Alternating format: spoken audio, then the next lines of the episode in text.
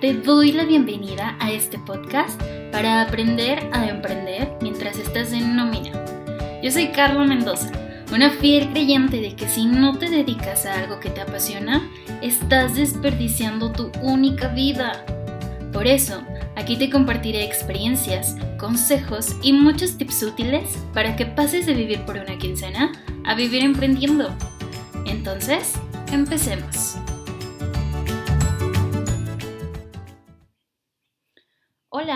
Te doy la bienvenida a este episodio número 12 del podcast. Antes de meterme de lleno al tema, te quiero dar las gracias por estar de vuelta escuchándome.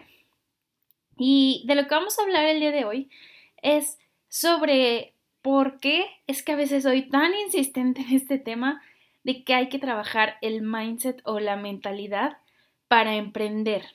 Y para emprender dejando atrás esas creencias que la verdad nos han llevado a un empleo en algún punto de la vida, porque como siempre te digo, em, si algo es real es que cada quien se crea la realidad en la que cree. Y dicho de otra manera, es como que al final la realidad que cada uno de nosotros tiene no es más que el reflejo de las creencias que albergamos. Y el hecho de que tú o yo hayamos terminado en algún punto de la vida en un empleo, atorados ahí por años, atrapados en ese ambiente, incluso como de como este ciclo vicioso de malos hábitos financieros que te llevan a la carrera de la rata, no es más que el resultado de muchas cosas, de creencias o de ideas que nos hemos comprado por ciertas por mucho tiempo. Y si no trabajamos en estas creencias y si no trabajamos en desarrollar nuestro mindset, créeme que muchas cosas de las que hoy vives en un empleo se van a replicar en tu negocio una vez que emprendas, porque lo único que va a cambiar al final solo es una actividad económica. Si tú sigues siendo la misma persona, eso va a terminar siendo de la misma manera, porque los patrones de conducta siguen siendo exactamente los mismos. Así que en este episodio te voy a decir cuáles son esos tres principales riesgos de lanzarte a emprender, la verdad, aunque suene feo, pensando como empleado. El primer riesgo que te quiero mencionar aquí es que puedes caer en autoemplearte y te voy a explicar cuál es la diferencia entre emprender y tener un autoempleo. Porque básicamente el emprendimiento es algo replicable, escalable y delegable. ¿Y qué quiere decir esto? Que si yo tengo un negocio, puedo algún día tomarme una semana, dos semanas, tres semanas, cuatro semanas, X cantidad de tiempo de vacaciones y, ese negocio va a seguir funcionando, va a seguir generando esté o no esté presente porque es un negocio, porque eventualmente iré delegando ciertas actividades o ciertas funciones para que eso gire sin mi presencia. Si tú dejas un empleo para algo que va a requerir tu presencia 24/7 para generar y el día que tú te quieras tomar vacaciones, eso va a dejar de generarte ingresos o peor aún, que sea algo que ni siquiera te deja tomar vacaciones, eso no es un negocio, eso no es emprender, eso es un autoempleo. Y esto es algo que he visto como muy seguido Em, sobre todo cuando nos lanzamos a emprender con cosas que van como muy de la mano con, con la profesión que estudiamos. Algo que se me viene, alguna profesión que se me viene a la mente en donde es muy común esto, eh, es por ejemplo los contadores, porque sabrás que yo soy contadora, ¿no? Y conozco a muchos en verdad que están atorados en esta situación en donde dejan un empleo para montar como su propio despacho, ¿no? Y el problema es lanzarte sin tener bien clara la estructura y sin tener bien claro el objetivo. El objetivo que tendría que ser convertir eso en algo escalable, replicable y delegable. Y entonces entras de lleno como en el rush del trabajo y de las actividades y de conseguir clientes y de sacar el trabajo y el empezar a delegar ciertas actividades se va quedando como más lejano y más lejano y más lejano. Y muchas veces yo he visto cómo se quedan paralizados con este pensamiento de que, uff, no, o sea, el ingreso no me da lo suficiente para contratar a alguien más. Y yo más bien les diría, no, es que mientras tú no contrates a alguien más, no vas a generar más ingreso porque tú como dueño de negocio tienes que estar concentrado en escalar ese despacho. Eh, hablando como de este ejemplo de los contadores, ¿no? En generar más venta, en atraer más clientes. Y en esa medida te vas a ir formando de una estructura y de un equipo de trabajo. Pero si tú eres el que vende y el que busca a los clientes y el que se sienta a hacer las contabilidades y el que manda las declaraciones y el que hace absolutamente todo, jamás vas a crecer no porque el ingreso no te dé hoy, sino porque la verdad no tienes capacidad para acaparar más ingreso. A veces, como, como empleados, traemos súper arraigada como esta parte técnica.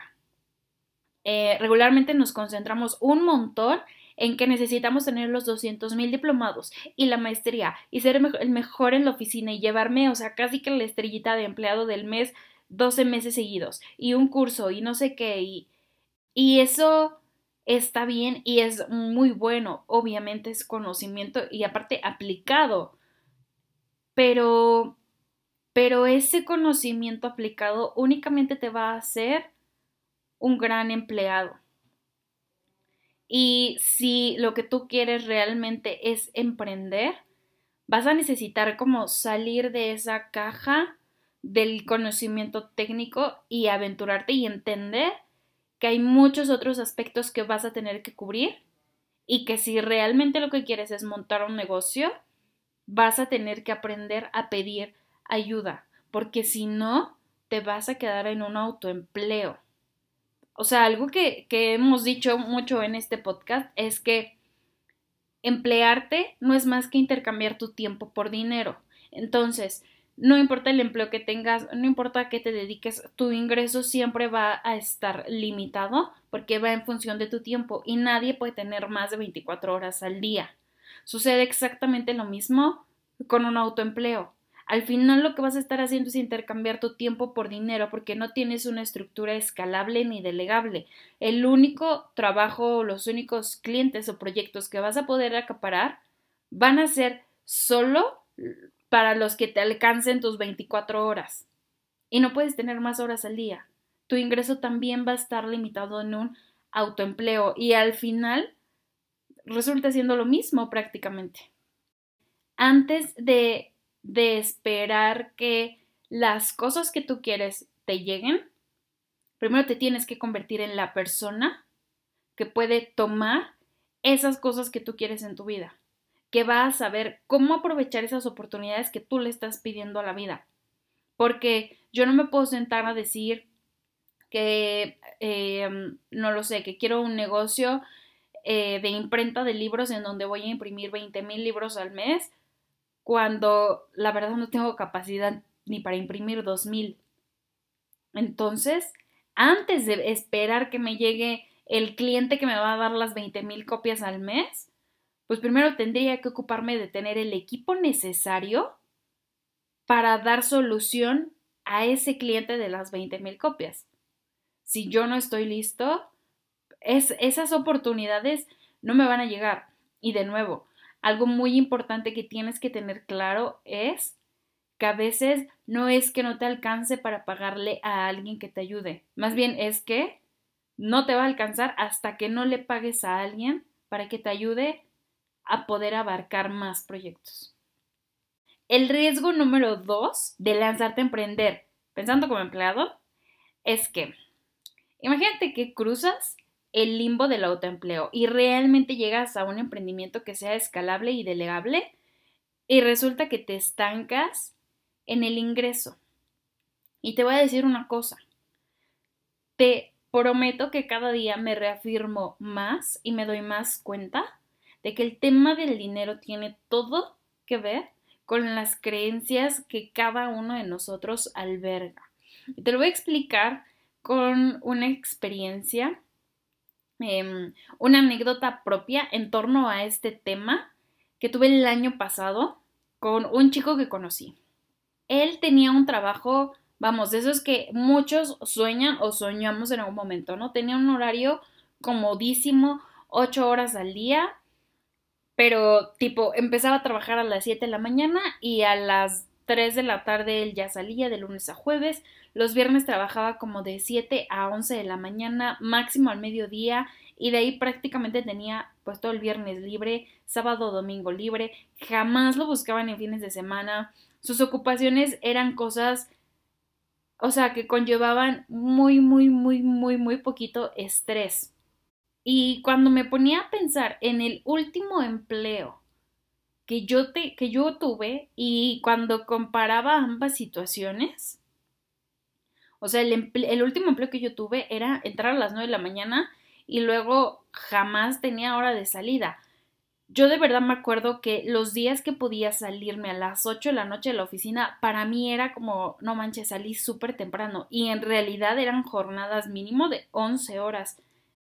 Incluso en las épocas de trabajo pesado, o sea que ni te cuento los horarios, salía a las 2, 3, 4 de la mañana. Incluso hubo veces en las que ni siquiera tuve tiempo para dormir.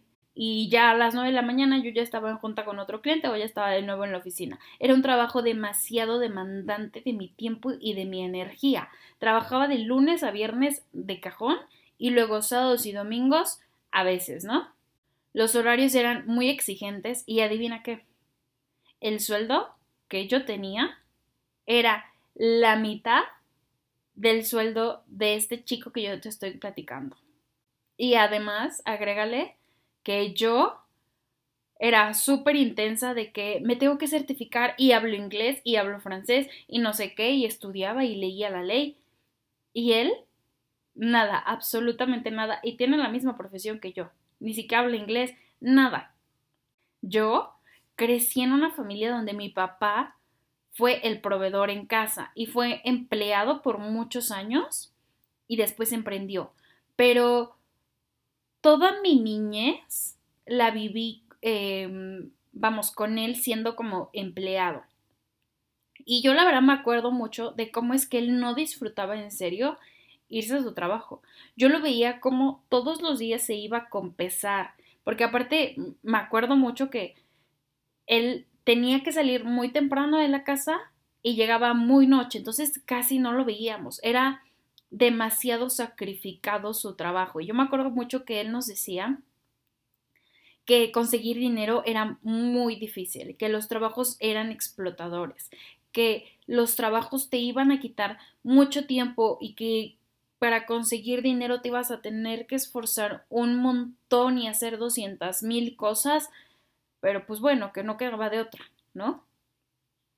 Caso contrario de este chico, lo que él me platicaba era como que no, pues mis papás la verdad es que ambos trabajaron, la verdad, tenían sueldos bastante cómodos los dos, trabajaban para el gobierno, horarios muy cómodos, convivían con, con eh, este chico y con su hermano como todo el día, todos los días, y entonces, claro, su termostato financiero estaba altísimo.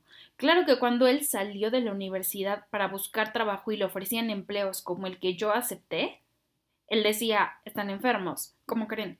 O sea, ¿cómo se les ocurre ofrecer un empleo con esas condiciones si yo he visto toda la vida que se puede hacer mucho más dinero con mucho menos esfuerzo y en mucho menos tiempo? ¿Yo? No tenía ni idea de que esas opciones existían en la vida. O sea, para mí la idea de vida y de proveer era lo que había visto. Era salirte de casa 18 horas al día, estar fastidiado todo el tiempo y decir pues que la verdad es muy complicado y que es muy difícil y que todos te van a explotar siempre. Cuando a mí me ofrecieron empleos con esas condiciones, yo dije, sí, claro, venga, lo tomo, porque sé que así es la vida, porque así me programaron, porque yo ya estaba esperando este estilo de vida desde siempre, porque es lo que he visto siempre mi termostato financiero claramente estaba muy, muy, muy bajo. Y créeme que este tema del termostato financiero y de la relación con el dinero es algo a lo que me dediqué al 100% en el 2020 a trabajar en eso. Y hoy te puedo decir que lo que tengo con el dinero es una relación mucho más curada, porque la verdad es que de no haberlo hecho no estaría donde estoy hoy. Y no importaría si monté un negocio o no o lo que sea. No importa incluso si montas un negocio y lo haces replicable y delegas y no importa si tiene toda la estructura para ser escalable y no importa si ya traes un equipo detrás, igual se va a quedar chiquito en ingreso, porque es imposible que tú hagas más dinero del que tú mismo crees merecer y del que tú mismo crees que existe para ti allá afuera en el mundo. Si tú mismo no trabajas en este tema del dinero, va a ser muy complicado que consigas más ingresos del que actualmente te da tu empleo, porque el ingreso que tú aceptaste, ese empleo que tú aceptaste, y que a veces decimos, uy, no, me pagan súper poquito, la verdad es que es el parámetro de cómo está tu termostato financiero. Es decir, ¿qué tanto crees, qué tanto dinero crees que mereces en la vida? Y si tú vas a ser la cabeza de un negocio, tú eres quien le va a poner techo al ingreso de ese negocio. ¿De qué tamaño lo vas a dejar? Así que lo que te diría es que no se te olvide que vamos a ser honestos. O sea, regularmente este tema de, de las condiciones laborales muchas veces es como que, uy, no, tengo que trabajar un montón de horas y el sueldo y que no sé qué. Y real, hay gente allá afuera que es inmensamente feliz con el empleo que tiene. Hay gente allá afuera que tiene horarios comodísimos, sueldos increíbles, que tienen un sueldo buenísimo, con un horario buenísimo y que les deja tiempo para emprender y para tener calidad de vida y para tener bienestar y para estar con sus hijos. Es real. ¿Por qué esos empleos no te llegaron a ti? Una pregunta que a mí me, me sirvió mucho para trabajar esta relación y que te recomiendo hacértela todos los días. No es pregunta, es más bien como recordatorio, es que cada que te quejes del sueldo que tienes o del horario que tienes que cubrir o de las condiciones laborales cualesquiera que éstas sean, acuérdate de esto. Allá afuera hay alguien de tu mismo género con tu misma profesión, de tu misma edad, con las mismas habilidades profesionales e incluso menos habilidades profesionales, ganando más que tú, teniendo más calidad de vida. Y claro, también hay gente allá afuera de tu misma edad, de tu mismo género, con tu misma profesión y sabes qué, incluso con más habilidades profesionales que tú, aceptando trabajos con menos sueldo. Así que a veces no necesariamente es el tema de la actividad económica. A veces es el tema de nuestro termostato financiero y si no lo trabajas, de nuevo, tu vida no va a cambiar emprendiendo, porque emprender no es magia. En serio, tu vida y tus límites van a ser exactamente los mismos porque te vas a lanzar a un cambio de actividad económica con los mismos patrones de conducta. Tu vida se va a replicar igualita. Y ahora, te voy a hablar del tercer riesgo que te puede alcanzar si te lanzas a emprender pensando como empleado. Y es el tema de sacrificar demasiado tiempo. Yo les contaba hace ratito que mientras yo fui niña, yo crecí con un papá, vamos, que tenía un empleo. Pero sí hubo un momento en mi vida como niñez, adolescencia, por ahí, en la que mi papá decide como renunciar a su empleo y emprender. Y actualmente tiene como, vamos, él está mucho más consolidado, ¿no? Y entonces a mí me tocó ver, creo que eso fue como muy enriquecedor para mí porque me tocó ver ambas facetas, ¿saben? Me tocó ver como la parte de del empleo y del empleo desgastante y de cómo te avientas a aceptar empleos aún siendo, o sea, teniendo todos los títulos del mundo, idiomas y tal.